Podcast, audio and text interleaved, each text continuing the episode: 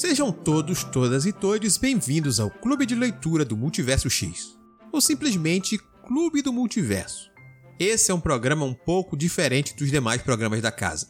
Aqui, junto com os nossos leitores e ouvintes, entregamos o resultado dos debates sobre a leitura conjunta que fizemos de uma determinada obra durante o mês anterior. Então, sim, esse é um programa com bastante spoilers. Mas caso você não se importe com isso e não tenha lido o livro em questão, fique à vontade para descobrir um pouco mais durante o nosso bate-papo. Em nossa leitura coletiva de março de 2021, aproveitamos para conferir narrativas curtas produzidas e ou protagonizadas por mulheres brasileiras. Eu sou Ace Barros, o seu host, e hoje falaremos sobre As Sete Vidas do Capitão Hernandes, de Isa Próspero, Meia-Noite em Viena, de Larissa Siriani, Corpo Estampado, de Iris M. Fonseca, e A Noite Cai, de Camila Cerdeira. E nesse episódio estarão comigo o Senhor Exu. Olá, pessoal. E a Camila Loríquio. Olá, pessoas! E a nossa discussão começa logo após uma breve explicação sobre o tema.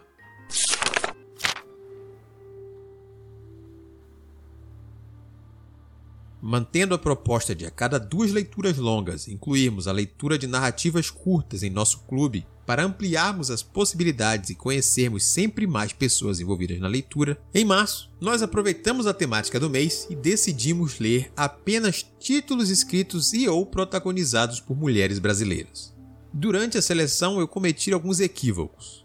Equívocos que durante a discussão se mostraram grandes acertos e enriqueceram o nosso bate-papo. Normalmente são selecionados apenas contos para as nossas leituras especiais, mas não me atendo a isso, selecionei títulos que não se enquadravam exatamente no formato, o que causou o estranhamento em alguns leitores. No entanto, isso fez com que ampliássemos nossos olhares para outros pontos, com algumas exceções.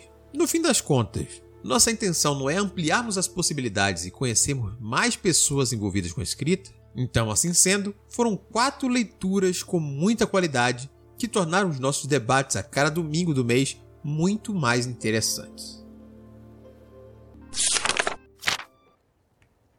Bem, vamos começar o nosso programa, dessa vez falando sobre quatro contos que fizeram a nossa cabeça e preencher as nossas discussões durante o mês de março atendendo a uma temática específica já explicada. E a gente começa então, como habitualmente, falando sobre a nossa experiência de leitura com esses contos. E eu acrescento uma pergunta: qual desses contos foi o seu favorito? Então, senhor Exu, pegando você já de surpresa, vamos nessa. Como foi a sua experiência? E depois elenque qual desses quatro contos foi o seu favorito. Hum, então. esse último mês de leitura foi bem complicado para ler. Eu admito que eu não tô lendo do jeito certo, que é ler com antecedência, com mais calma, para aproveitar melhor. E o tipo de leitura também, eu acho que por ter sido mais fragmentado, por serem quatro contos, um ao longo de cada semana, eu fico a impressão de que eu não consigo fixar muito os temas, os personagens e, e, e tudo aquilo que o, o, o, conto deveria passar. E também tem um pouco de eu estar tá lendo ele com a expectativa do conto único, aquilo que a gente chegou a discutir episódios atrás lá do do, antigo formato do multiverso, que é que ele precisa de ter uma trama só, uma coisa, não digo uma trama, mas um, um único ponto ali que conduz a narrativa a ter um desfecho que te deixe baqueado. E esses que a gente leu nesse último mês, nem todos eles me causaram essa impressão. E eu fiquei, mas não, tá, tem alguma coisa errada. Talvez alguns sejam noveletas, talvez sejam. O, o outro foi curto demais. E aí eu eu acho que não teve nenhum assim que me deixou com aquele, aquele não, maravilhoso, cinco estrelas, amei, recomendo para todo mundo. Foram bons, foram leituras ok, mas que sempre ficaram devendo alguma coisinha para mim. Não sei se eu tô muito chato nesse mês também, e por eu estar tá lendo daquele jeito que eu falei, não tá lendo com tanto entusiasmo quanto nos meses anteriores, aí ficou com essa impressão. E do ranking de preferidos ali entre os quatro que a gente leu, eu nem lembro se eu respondi isso lá no Discord, nas discussões que a gente tava tendo lá, mas pensando aqui, eu acho que o que mais se aproximou da proposta de conto e o que mais me divertiu enquanto eu tava lendo foi o que a gente leu por último, na última semana. A Noite Cai de Camila Cerdeira. Por falar em Camila, agora a gente troca para outra Camila. Vamos nessa. Belezura. A minha leitura ela foi meio caótica também. Esse tá sendo um mês um pouco estranho. Ele tá durando muito tempo e pouco tempo ao mesmo tempo. Então a minha cabeça anda um pouco ruim para leituras. O que foi bom até por conta dos contos serem mais curtos. Eu fiquei feliz porque eu consegui ler algumas edições da Mafagafo que eu não tinha lido, então foram leituras atrasadas, então foi ótimo, eu me senti muito completa. é, a Pretérita também era uma revista que eu acompanhei o lançamento, estava ansiosa para ler, então também tive um motivo extra para poder conferir. E no caso do, do Conta Noite Cai, foi uma releitura que eu tinha acabado lendo no Desencalendo. Em relação ao A Noite Cai, ele é um dos meus preferidos. Então foi muito gostoso poder voltar para a história, né? Mas eu gostei muito, embora eu tenha algumas ressalvas semelhantes, talvez, que o Arechu, vou aguardar para ver se são as mesmas. Mas o meu segundo, vai, dos que eu já tinha lido, apenas o Nerdcai, então já tinha gostado desde antes. Mas o Corpo Estampado de Irisime Fonseca foi uma, uma surpresa muito interessante para mim. Muito bom. Eu gosto de como o pessoal destacou os seus favoritos, como o Arechu falou aí, que a gente tinha comentado durante as discussões do Discord. Eu pedi pro pessoal elencar os seus favoritos. E foi um mês bem diversos. Alguns se sobressaíram, apareceram mais vezes nas escolhas. Mas enquanto a gente tentava fazer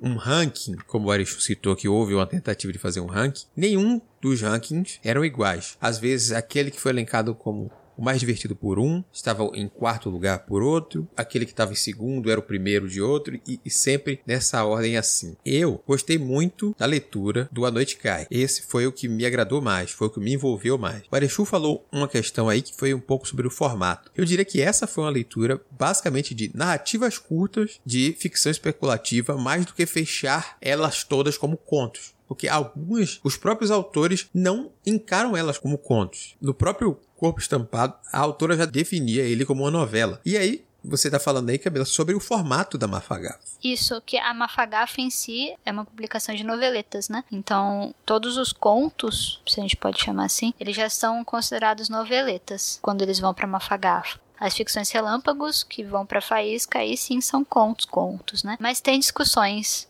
sobre a quantidade de palavras, mas em tese seriam noveletas já. Uhum. E aí seria, como eu disse, uma alteração na proposta inicial da própria leitura que foi durante o mês. E aí eu assumo, e a minha parte foi isso de ter selecionado as leituras, principalmente para que elas fossem mais acessíveis. Não me atentei a essa questão do formato. Mas dito isso, as leituras foram muito agradáveis, muito agradáveis durante esse processo aí do mês. E a gente pode aí sim entrar em cada uma delas falando os pontos que mais agradaram, os pontos que não agradaram tanto, principalmente pela essa experiência que o Arechu e algumas outras pessoas tiveram, enquanto a expectativa estava alinhada a um tipo de conteúdo para encontrar e aquela história não entregavam o mesmo formato que eles estavam preparados para ler. Eu não sei se me fiz entender da maneira correta, mas acho que tem muito a ver com isso, de expectativa para o formato e as quebras de expectativas atrapalharem também o aproveitamento em si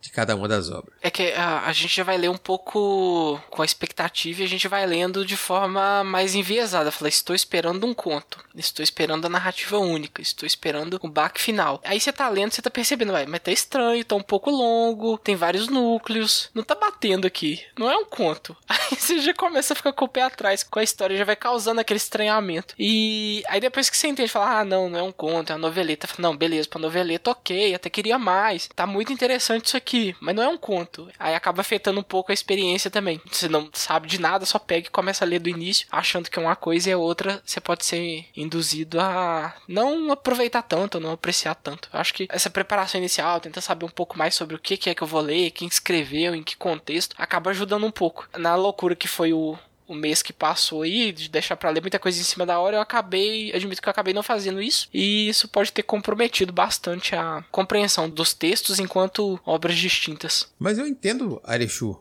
isso aí que você falou. Mas é isso, Arechu. Eu acho que tem a ver, não, não existe uma maneira errada também de encarar a coisa, mas geralmente, independente do formato da leitura, primeiro eu vou ler para depois ir atrás desses complementos que você falou aí. Senão eu vou ficar meio até paranoico à toa, sabe? Eu prefiro encarar, ver o que ela tem a me entregar, independente de proposta, formato ou o que for. Aí depois eu vejo contexto para tentar entender o arredor daquela história. Mas ela tem que sozinha me convencer, independente do que ela for. São jeitos e jeitos de se aproximar das obras, né? Você pode conhecer de antemão ou procurar conhecer depois porque você foi surpreendido e ficou interessado em saber mais. Normalmente eu faço os dois. Às vezes tem coisa que eu leio no impulso ali, nem sei o que, que eu tô lendo, mas se eu tô curtindo, depois eu vou procurar saber mais. Mas tem muita coisa que me chega por indicação, então eu já sempre leio tendo um mínimo ali sobre aquela obra. Sinopse também me ajuda bastante. Geralmente eu leio sinopse antes de dar início à leitura, então eu, eu tento me guiar um pouco por aquilo que eu já conheço de antemão sobre a obra, que eu vou direcionar ali enquanto eu tô lendo. É tipo um guia, mas não tem jeito certo para isso também, né? Do outro jeito também ser surpreendido também é legal, vale a pena. Então vamos falar um pouco mais sobre a nossa primeira leitura do mês, que foi As Sete Vidas do Capitão Hernandes, de Isa Próspero. Então, vamos nessa. Essa é um retorno da gente aqui para a escrita da Isa. Ano passado a gente fez uma leitura bem confortável, uma das leituras que a gente mais gostou e a gente teve então uma oportunidade agora de ver uma outra história escrita por ela. Essa agora com ares de história pirata lá, Black Sails. Mas, durante a leitura, cada uma das pessoas envolvidas aqui foi tendo um tipo de experiência diferente. Camila, você que não participou com a gente, fala aí como foi para você, pra gente ficar sabendo também. Eu fiquei feliz de poder ler mais alguma coisa da Isa Próspero. Eu sempre fico feliz quando tenho essa oportunidade. E também foi aquele esquema de já estava devendo leitura de algumas edições da Mafagafo e As Sete Vidas do Capitão Hernandes era uma delas. Para mim foi uma leitura muito fluida. Eu continuei gostando bastante de como ela escreve, o jeito como ela constrói a história é um jeito que me agrada quase sempre, assim. Acho que não teve nenhuma leitura dela que não me agradou. Eu gostei do tema. Black Sails, inclusive, é uma série que eu preciso resolver essa minha falha de caráter e assistir, mas ela é muito longa. Um dia talvez eu consiga. Mas em relação ao conto,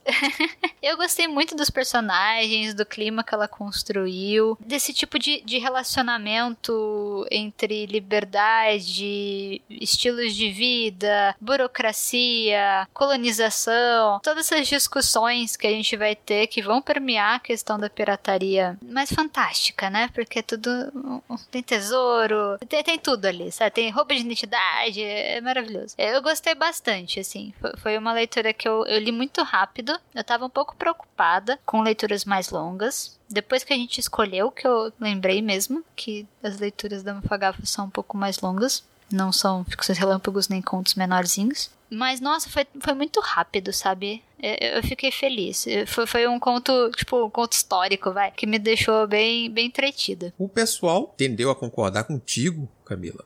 Enquanto a, a história ser muito bem escrita, a narrativa ser fluida, mas eu acho que boa parte das pessoas teve uma leve dificuldade de se envolver com o personagem em si, sabe? Aqui o pessoal achou muito bom o texto, mas faltou aquele tempero que conectasse eles aos personagens. O pessoal tava esperando algo mais emotivo, talvez. Talvez, ou algum tipo de conexão. O próprio Hernandes, pelo fato de ele mudar durante o livro algumas vezes e ter mais de um relacionamento e ter relações com a própria tripulação, relacionamento com essa pessoa, com essa outra, e ter uma liberdade, ele, ele ainda tá sempre buscando uma identidade própria, as pessoas não se conectaram com um ponto, porque o ponto focal era ele. E, e não tinham muitos outros pontos onde se agarrar, porque eles passavam rapidamente. E aí acabou sendo tipo assim: eu entendi, gostei da construção, gostei de como o texto é bem feito, mas não houve uma, uma conexão.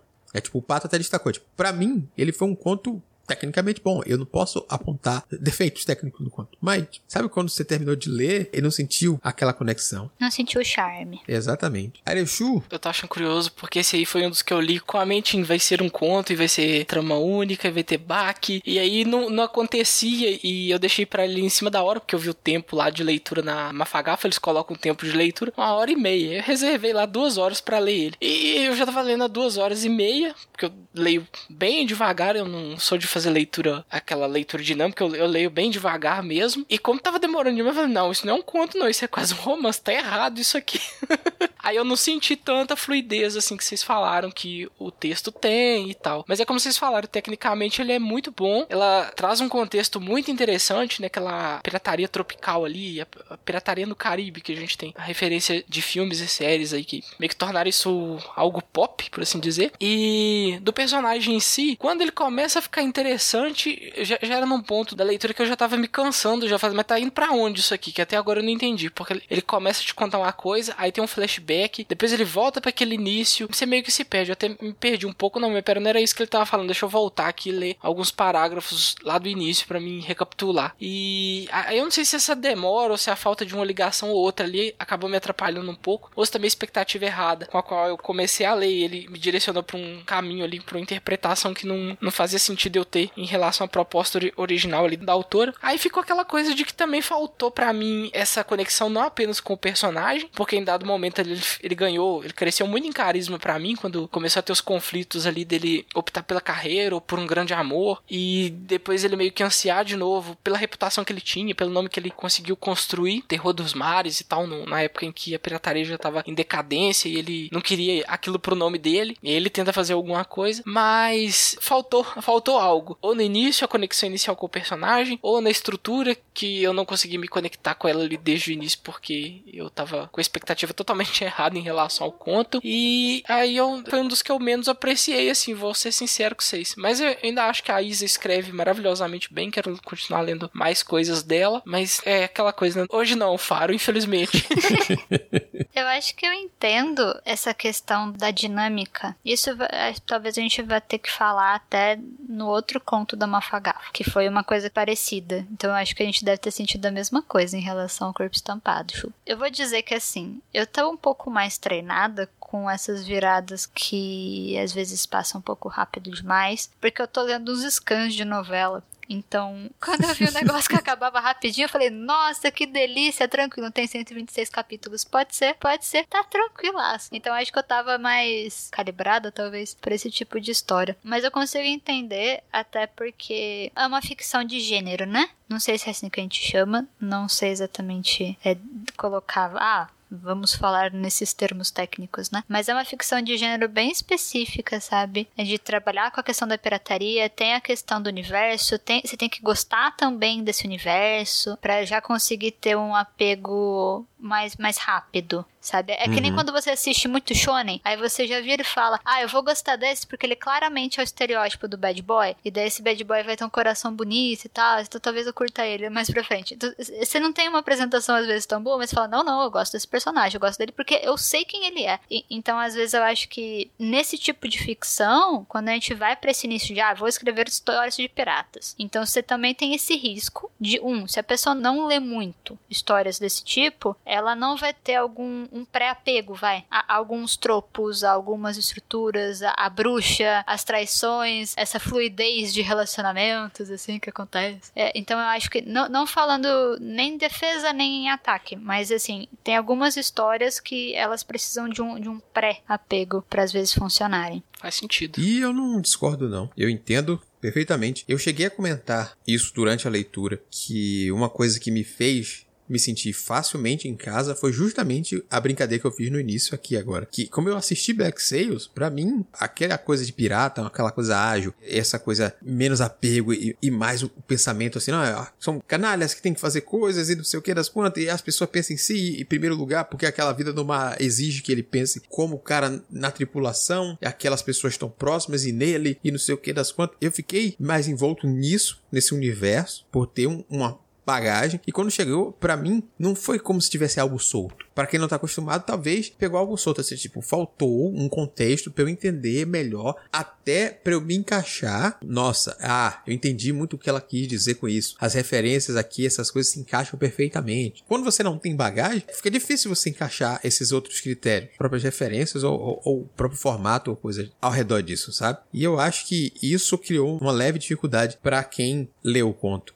Fora aquilo que o Erichu falou, a, a, quebra de ritmo por conta do formato mais comprido dele, mais longo, como uma noveleta e não exatamente o conto como aqueles aspectos técnicos esperados, como o Erichu já citou anteriormente. Eu me envolvi e me diverti com ele. Eu achei ele divertido, bem escrito. Também senti uma leve falta de algo mais para me conectar do que simplesmente o Capitão Hernandes, que eu acho que ele não foi o ponto mais bacana de conexão ali. Você ficava querendo saber um pouco mais sobre os outros personagens ao redor, tipo a bruxa, a bruxa. Chegaram a citar, talvez ela foi pouco aproveitada nessa história. Eu queria saber mais da bruxa, por que ela apareceu ali, o que, é que ela fazia, o que fim deu aquela relação deles ali. Angelita sumiu. Podia ser mais longa em alguns momentos a história, né? Sim, sim. Faltou a presença dela, a gente é apresentado a ela, sabe quem que ela é, que ela tem uma função, e o Hernandes está em alto mar, então não é sempre que os dois vão estar juntos e tal. Mas aí ela desaparece em certo momento da narrativa. Depois ela volta convenientemente para dar uma mão para ele, porque ele precisa de uma ajuda num plano que ele acabou de, de bolar. É, um que eu gostei muito foi o Samuel, o Sam,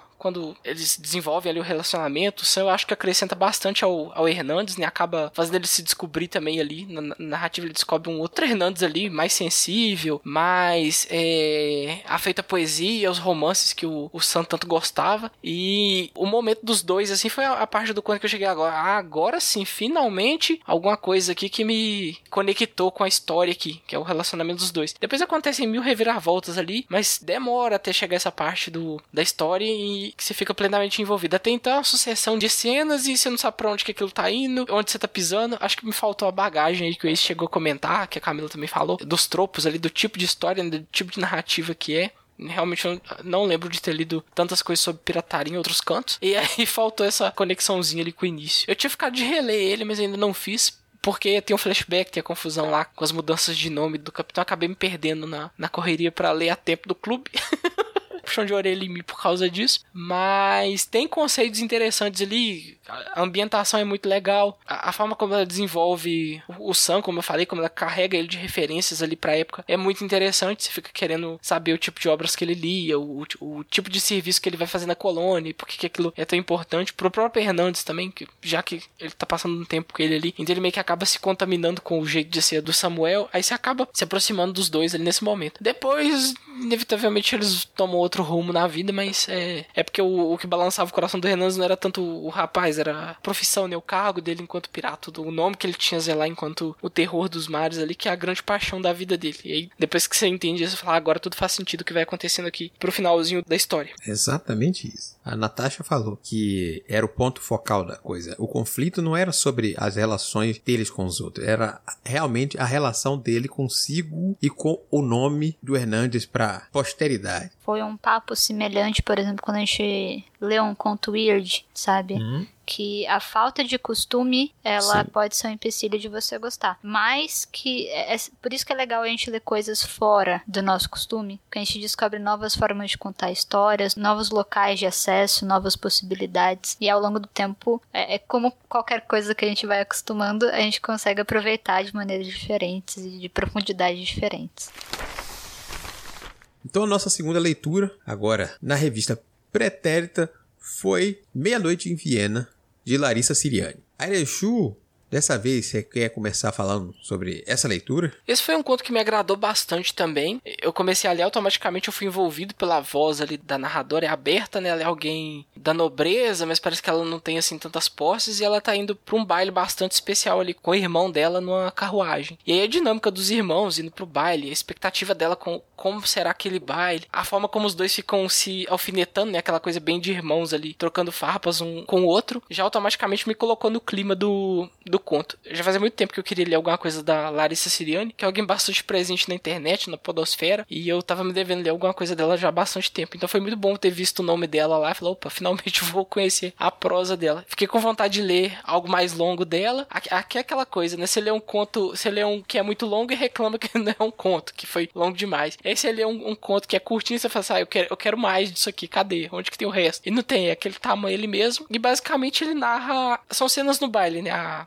aberta no baile e ela conhece alguém que por acaso tem muito um clima de um Cinderela às avessas com o gênero trocado. E o, o, o rapaz com que ela se encontra, já dando o spoiler master do conto, ele desaparece à meia-noite e aí ela fica apenas ali com a lembrança dele, querendo re- rever ele de volta, porque tem algo que conecta os dois ali. Talvez na falta de. de. talvez na ausência da, da riqueza, da- de todos aqueles nobres que ela encontra com eles ali no baile, ela não vê nada demais neles, são só pessoas com muito dinheiro e não tem nada demais. Naquela pessoa que ela encontra, ela acaba é, vendo um pouco dela também e é isso que torna aquela noite, aquela dança que ela tem com ele, algo especial e marcante para ela. E é basicamente isso. E aí você fica, cadê? Mas pra onde que vai? Mas não precisa de ir. É pra, é pra narrar só isso. E aí, enquanto eu li, eu fiquei satisfeito com o que ele cria, com o que ele propõe ali de, de início e como ele termina. Acho que termina bem com o final aberto e que você fica se perguntando o que será deles agora. Eu realmente preciso saber ou não, posso ficar na dúvida do que, que vai ser dos dois. Então acho que esse me atendeu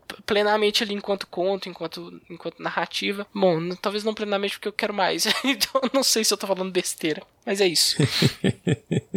mas eu entendo, o pessoal também gostou durante a leitura, se envolveu com mais facilidade com esse aí, justamente também por conhecer o tropo, conhecer as repetições dos tipos de história que acontecem com essa mesma pegada aí. E foi engraçado ver o que cada um esperava acontecer ao fim dessa trama. Tinha gente, como o Lucas te falou, que esperava que fosse surgir um corpo, um assassinato ali dentro daquela coisa, aquela pessoa calada, na verdade, era um assassino disfarçado e ela estava flertando com alguém, ou o próprio imperador disfarçado lá. Esperava uma ruptura maior do que aquela que veio. No fim, quando eles se despedem e o irmão dela, o Klaus, ao aparecer, pergunta quem era a pessoa que estava com ela, ela diz que era ninguém. Porque era melhor ficar aquela coisa na lembrança daqueles dois, só aquele momento, do que ir atrás, dizer quem foi e coisa do tipo. A Natasha disse que para ela foi mais confortável por por conta do formato mesmo, uma história de época e tudo mais. Posso dizer que para mim foi gostoso, foi confortável de ler, mesmo sendo fora da minha zona de conforto, mas ainda assim foi o último lugar ali daquele ranking que a gente citou para mim, porque eu me envolvi mais com os outros do que com ele. Mas isso é aquela questão que a gente destacou muito bem, né? Que cada um teve uma espécie de interação, uma conexão diferente com cada uma dessas leituras, e essa é a graça de participar de um clube de leitura e expor suas opiniões. Camila, falando em expor opiniões, a sua. eu já li o Estagiário da Larissa. Eu gostei bastante do modo de como ela constrói personagens. E foi exatamente o que eu vi aqui, né? Eu acho que ela faz isso muito bem sabe? No primeiro diálogo entre a principal e o irmão, você já sabe quem é o irmão, quem é ela, o que tá acontecendo no passado deles e tudo que é uma coisa que eu prefiro nas histórias, que é você mostrar e não você contar, né? E isso eu fiquei muito feliz, assim. Foi um conto que ele me entreteu bastante. Só que eu fiquei frustrada com o final aberto. Isso eu fiquei. Eu vou ser muito sincera. para mim não tem final. Não é nem um final aberto. É sem final. Aí isso me incomodou um pouco. Quando você comentou agora que a intenção dela poderia ser de falar, ah, é melhor falar ninguém, porque não necessariamente isso vai para frente, então vai ficar apenas na memória como uma boa lembrança, tranquilíssimo. Aí eu consegui gostar mais. Então, por exemplo, nessa nossa troca, agora eu consigo gostar mais deste conto. Porque eu fiquei muito feliz nele o tempo todo, assim. Feliz no sentido de eu, eu fui muito entretida, sabe? Eu adoro uhum. esse rolê de identidade secreta, baile, coisa histórica. É o tipo de clima que me entretém muito fácil. Até porque agora eu tô na minha fase plena de novela, então, nossa, perfeito, sabe? Perfeito. Não precisa nem ser muito bom, né? não precisa nada, sabe? Tem que conseguir entreter. Tem aquela diferença de, ah, o negócio é muito tecnicamente complexo. Não, às vezes você só precisa de uma coisa simples para você passar o seu tempo e ficar feliz, sabe? No caso, a Larissa, ela faz isso muito bem. Os personagens são muito bons. É muito rápida a você conseguir se apegar a todo mundo, entender quem eles são, os problemas e esse clima. Até porque também é um cenário ao qual eu já tô bem acostumada, mas eu não senti que tinha final. Eu não senti nem o final aberto, eu só senti um não final. E aí me incomodou um pouquinho. É, eu gostei muito dele até, até ali. Eu, eu queria só um desfechinho, mesmo que fosse esse desfecho que você comentou. Se tivesse esse desfecho que você comentou, de tipo, ah, é melhor deixar na lembrança e não conversar com o irmão sobre o que aconteceu, porque não é sobre isso. É uma coisa entre nós, entre, no caso, nós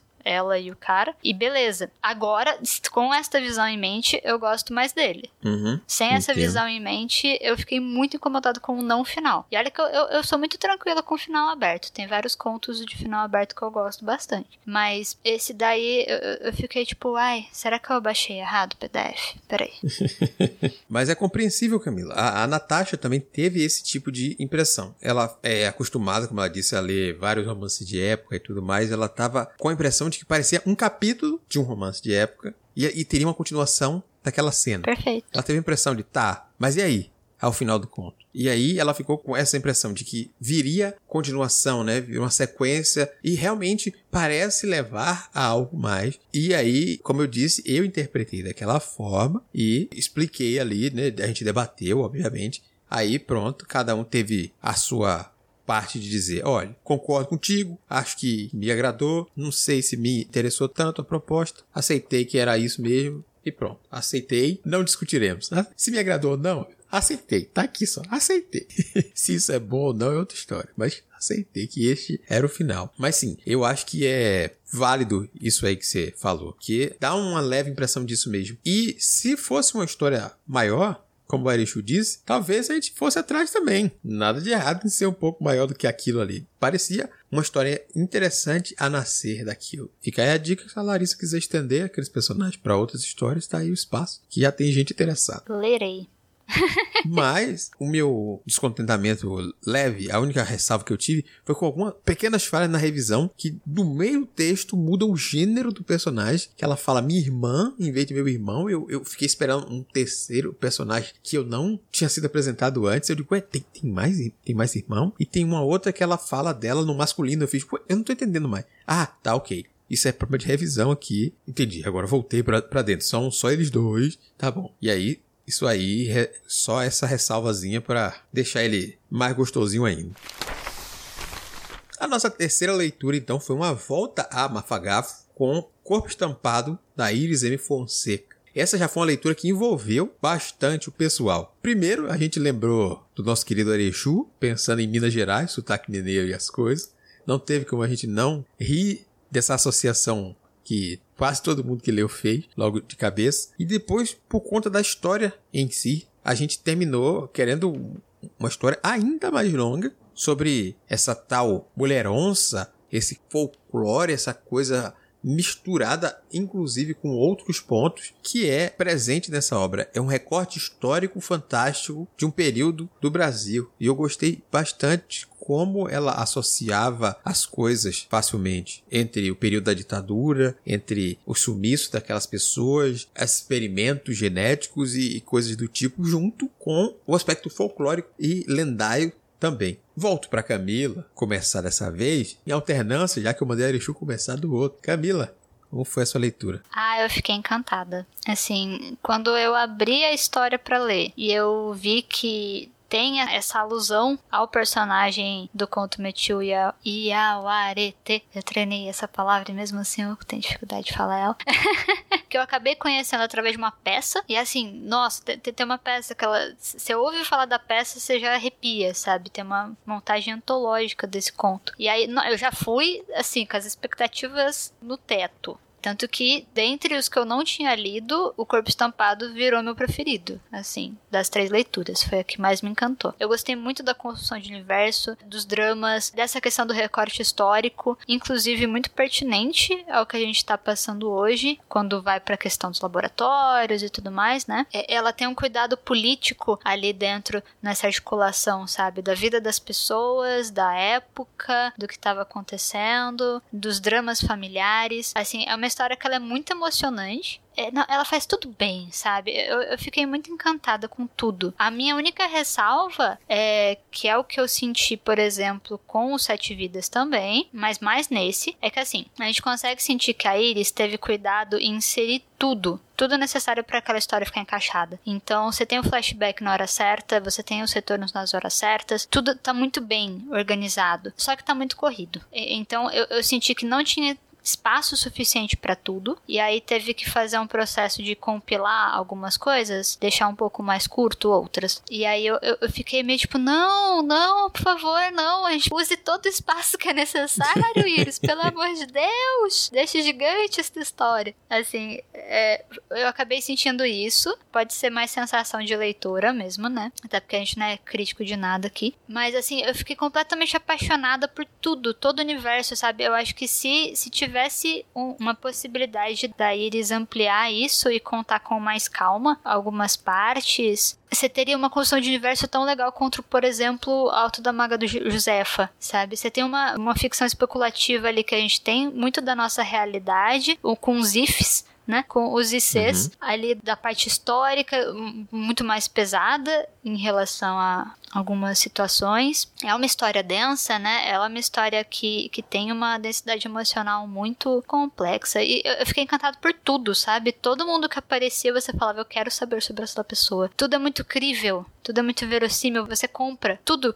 que a Iris te dá. Tudo. Assim, nada que ela colocou lá parecia é, que não fazia sentido ou, ou, que tava forçado. Nada, tá tudo lindo. Mas eu achei que ela teve que correr em algumas partes. Não sei se pelo tamanho. Eu fiquei tipo, não, deixe mais longa, por favor. Eu gostei muito dela. Ela é a minha preferida, dentre as que eu não tinha lido. Mas com essas ressalvas de que eu senti corre. Eu falei, não, essa história não merece ser corrida. O Lucas também chegou a relatar isso, que ele estava chegando perto do, do, fim da leitura e já estava pensando, gente, não vai dar para explicar tudo. Não. E muita coisa, realmente. Olha, lhe introduzi, lhe apresentei, pronto. Aí você quer dizer, mas tá, e, e o que, é que aconteceu exatamente depois? Não, já estamos aqui em outra parte, esquece aquilo que aconteceu depois. Aconteceu isso aqui, gente, se separaram, já, já vi aí para outro canto, é outro, é outro canto. É... Ok, vamos aceitando aqui. Mesmo assim, ele estava apto, estava pronto, sentindo a ler uma série de, não apenas uma história, mas ele estava pronto para que se ela quisesse entregar uma série de livros sobre esse universo, ele estava aceitando.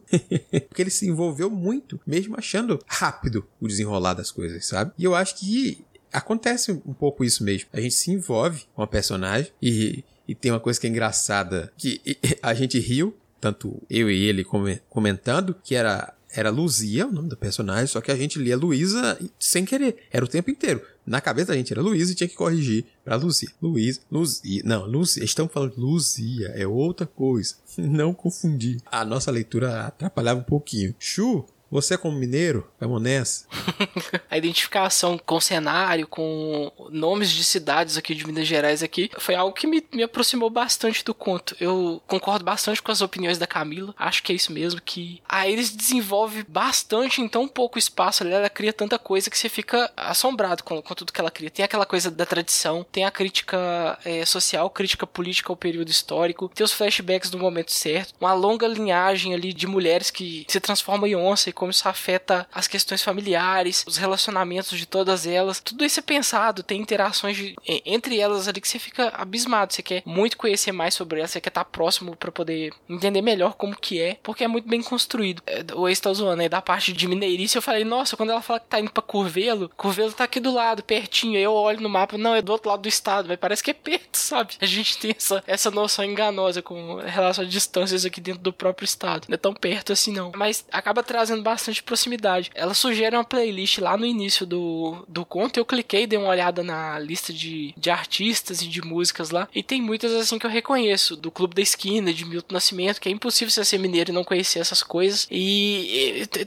tudo fazendo referência dentro do conto. Tem o próprio Guimarães Rosa também, que é citado. A Camila chegou a citar também. E é, é um dos grandes expoentes aqui da literatura de Minas Gerais. E aí você fica falando, poxa, tá tudo aqui. Referência, crítica, parte folclórica de, de fantasia especulativa. Tem um pouco de sci-fi nele quando vai para aquela parte meio doutor é, Moreau, né, das experiências que são feitas, experiências obscuras. É meio teoria da conspiração ali da época da ditadura que você não sabe direito o que, que aconteceu no país, que é, foi coisa secreta, mantida sob sigilo até hoje, que infelizmente a gente não, não tem ciência, porque não, não era da vontade política de que isso viesse a público de jeito nenhum, até porque poderia ser absurdo demais. E ela toca nisso tudo ali de um jeito bem bem impactante. E eu tô com o pessoal e eu quero eu quero um algo maior disso aqui, sabe? Para ela desenvolver com mais espaço um romance com essa temática, com tudo isso que ela apresenta, que seria muito bem-vindo, sim. Acho que seria um, uma, uma obra ficaria marcada na, na, na literatura atual, assim. Acho que faz falta um tipo de história desse tipo, que trate tantos elementos da forma como ela trata, de forma tão bem é,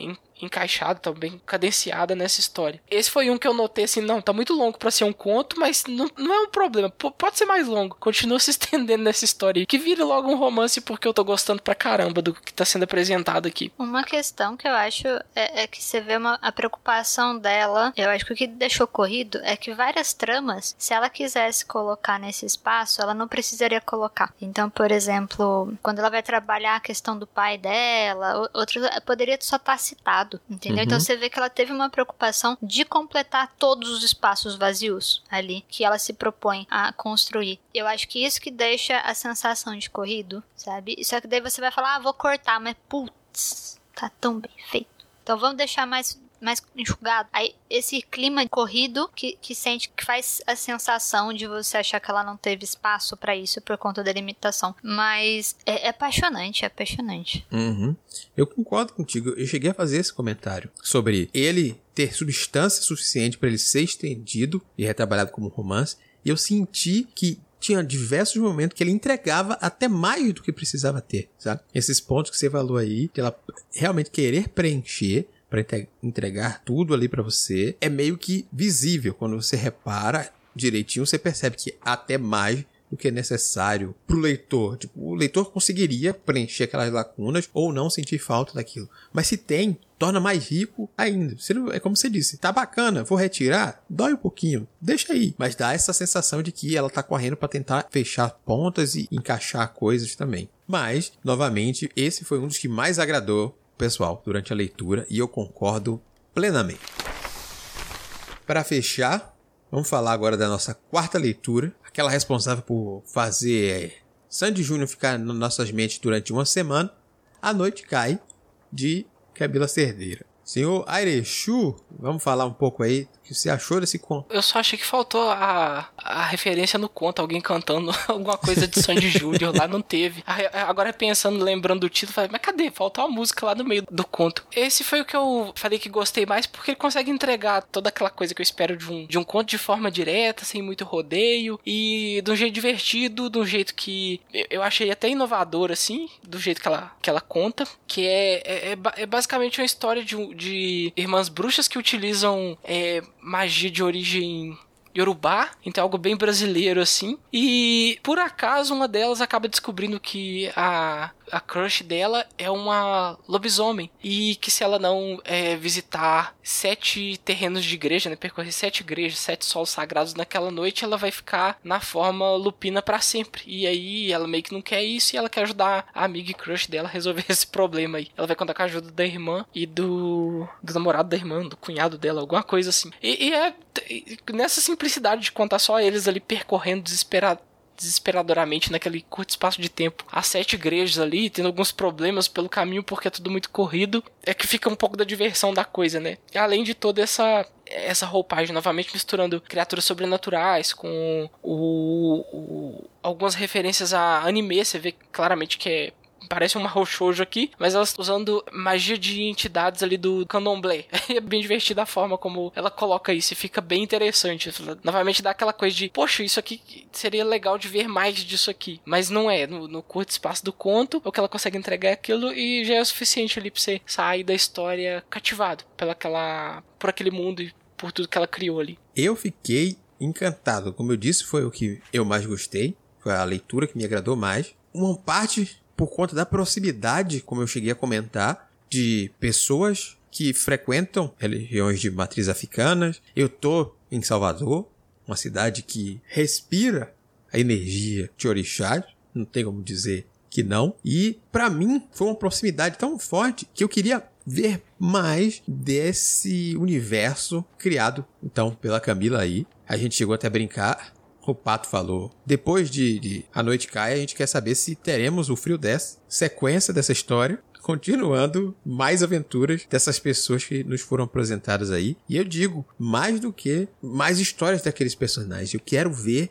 mais desse universo mágico fantástico apresentado ali, tão próximo da cultura que me cerca, sabe? Gostei muito de ver isso. Eu tenho gostado muito, aliás, dessa dessa leva, assim, sabe? A gente tá trabalhando como mercado literário independente e, e como o, o, mercado mais tradicional, tendo esse destaque tão grande para livros nacionais, está sendo muito gostoso descobrir como a gente é muito bom fazendo universo e poder consumir esses universos novos, sabe? Por exemplo, só nesse cast a gente tem dois universos completamente fantásticos e extremamente nossos, sabe? Uhum. Seja no Corpo Estampado, seja no Noite Cai. E é tão bom porque, assim, eu, como leitora, eu lia muito mais coisa estrangeira. Então, sim, tinha muito Pedro Bandeira, tinha toda a coleção Vagalume que, que permeou toda a minha imaginação. Mas ainda assim, a gente era muito mais incentivado a consumir universos estrangeiros. E não mais isso é muito legal, sabe? É muito bom estar tá com a minha imaginação repleta de coisas nossas. E uhum. o A Noite Cai, ele tem muito isso. Da, da, primeira vez que eu li e agora na releitura, ah, eu, eu, aproveito muito porque eu fico muito entretida com a história da, da Camila. Os personagens são uma delícia de acompanhar. Ele entrega o que ele tá te prometendo ali. Ele tem um tamanho ótimo. Do deles, assim, vai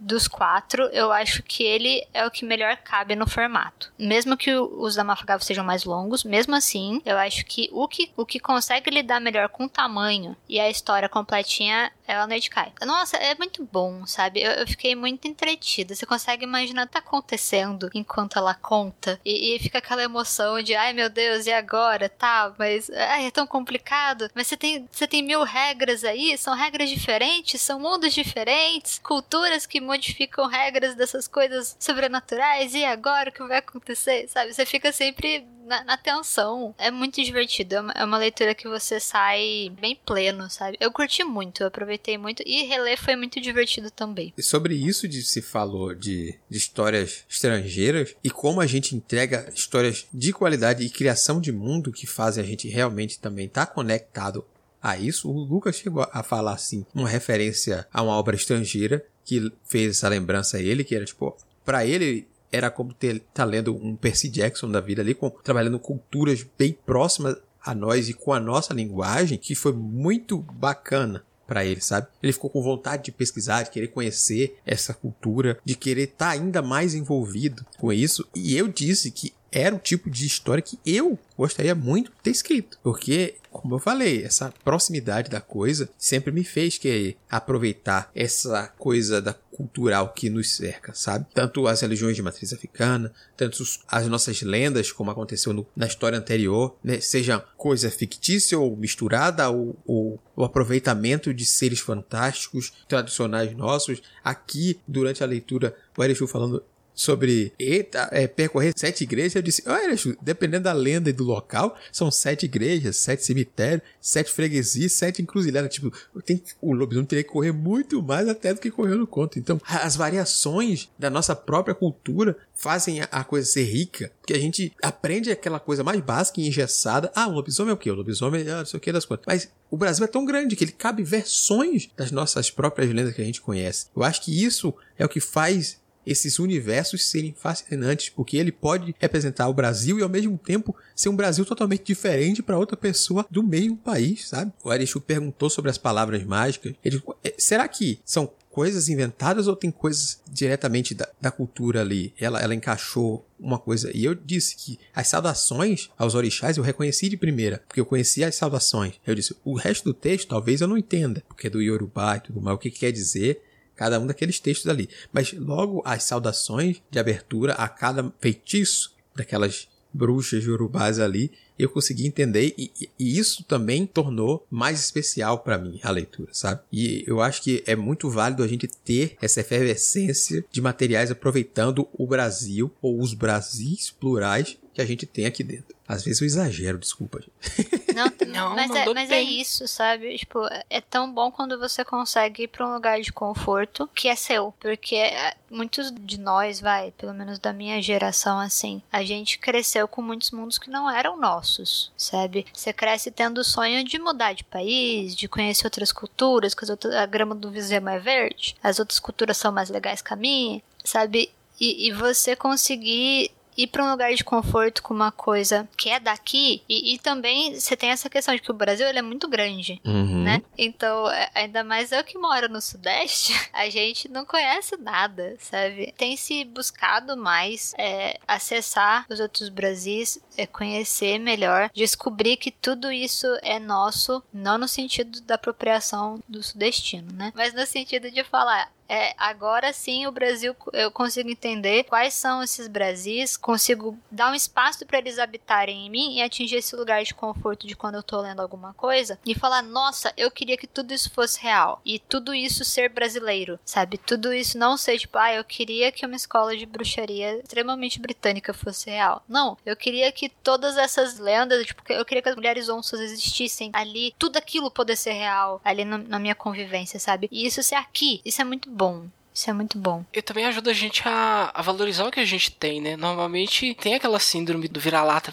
não, nada que é bom, nada que é produzido que é legal. Mas aí quando você consegue ler uma literatura de tamanha qualidade, que, que cria e, e, faz o seu imaginário explodir ali, né? Com aquelas possibilidades e com coisas que são próximas e familiares com as quais você cresceu, tava o tempo inteiro ali no seu entorno, mas você não conseguia enxergar porque você é bombardeado com referências culturais de inúmeras outras potências e, e, e, muitas vezes a gente não consegue ver tudo que tá em volta da gente. E às vezes precisa de um texto assim, de um conto assim, que, não, olha, a gente tem isso aqui também. Eu, enquanto eu tava lendo este conto, eu lembrei muito do Araruama também, que foi tema da leitura do, do clube, e foi um, um dos mais legais de ler, assim, no, no outro ano, né, no, no, ano passado. Porque justamente ele fez isso, ele fez eu, eu enxergar algo extremamente próximo, familiar, que eu poderia dizer que é, é Brasil, é, é, do brasileiro, é só nosso. Se algum gringo ler isso aqui, ele vai precisar de nota de rodapé para entender, porque ele não vai saber o que, que é isso, ele não vai ter a bagagem que todos nós brasileiros já temos e que possibilita a gente ler isso aqui sem nenhuma.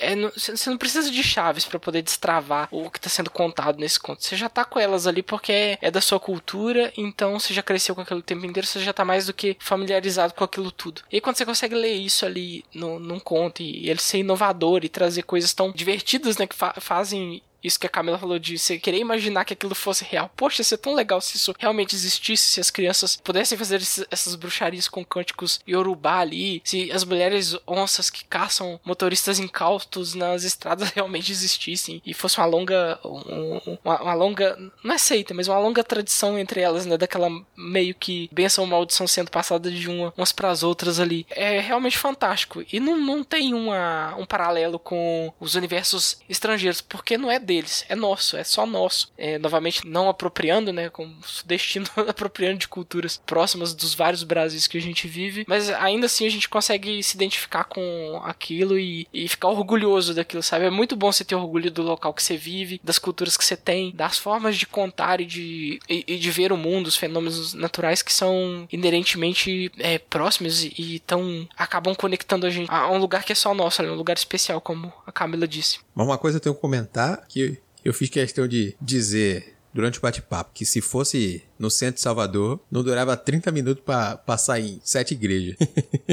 eu pensei nisso, porque tem, tem um monte de cidade pequena, que é geralmente onde eu moro, sempre tem uma igreja a cada esquina, né? Tipo, ainda mais quando eu morava em Minas, daí você espirrava assim, você tropicava na igreja, entendeu? Eu aqui em Ouro Preto, mais tem igreja. Você anda, sei lá, 100 metros já tem uma igreja, já fizeram muitas aqui, então ia ser tranquilo. É, você bobear que nem tem essa maldição, porque é tudo sol sagrado, né? Até a área de influência da igreja já coincide com a outra, então vai ser difícil difícil para não ter essa, essa coisa, né, de ter que estar tá pisando. Ou então vão inventar uma outra meta de sete coisas para atingir em X tempo aí. Porque que não vai dar muito certo, não. Quando atinge a meta, dobra a meta. Mas ainda assim, 14 igrejas é uma meta alcançável facilmente. E Ouro Preto é.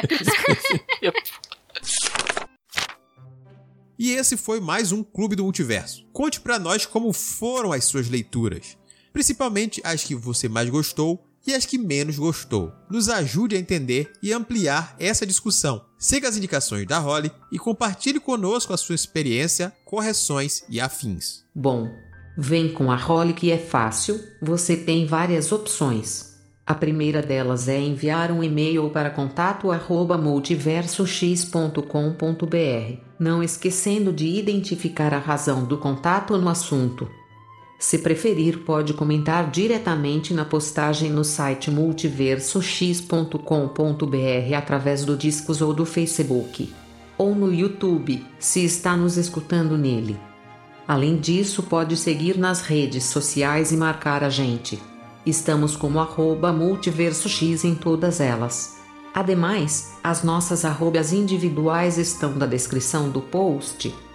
E claro, o mais especial, Vem fazer parte da nossa comunidade no Discord, bater um papo com a tripulação e, quem sabe, ler, jogar e até gravar com a gente. Reforço o convite para que venha participar das nossas leituras em nosso canal do Discord e nos ajudar a definir as próximas. Um grande abraço e até o nosso próximo encontro.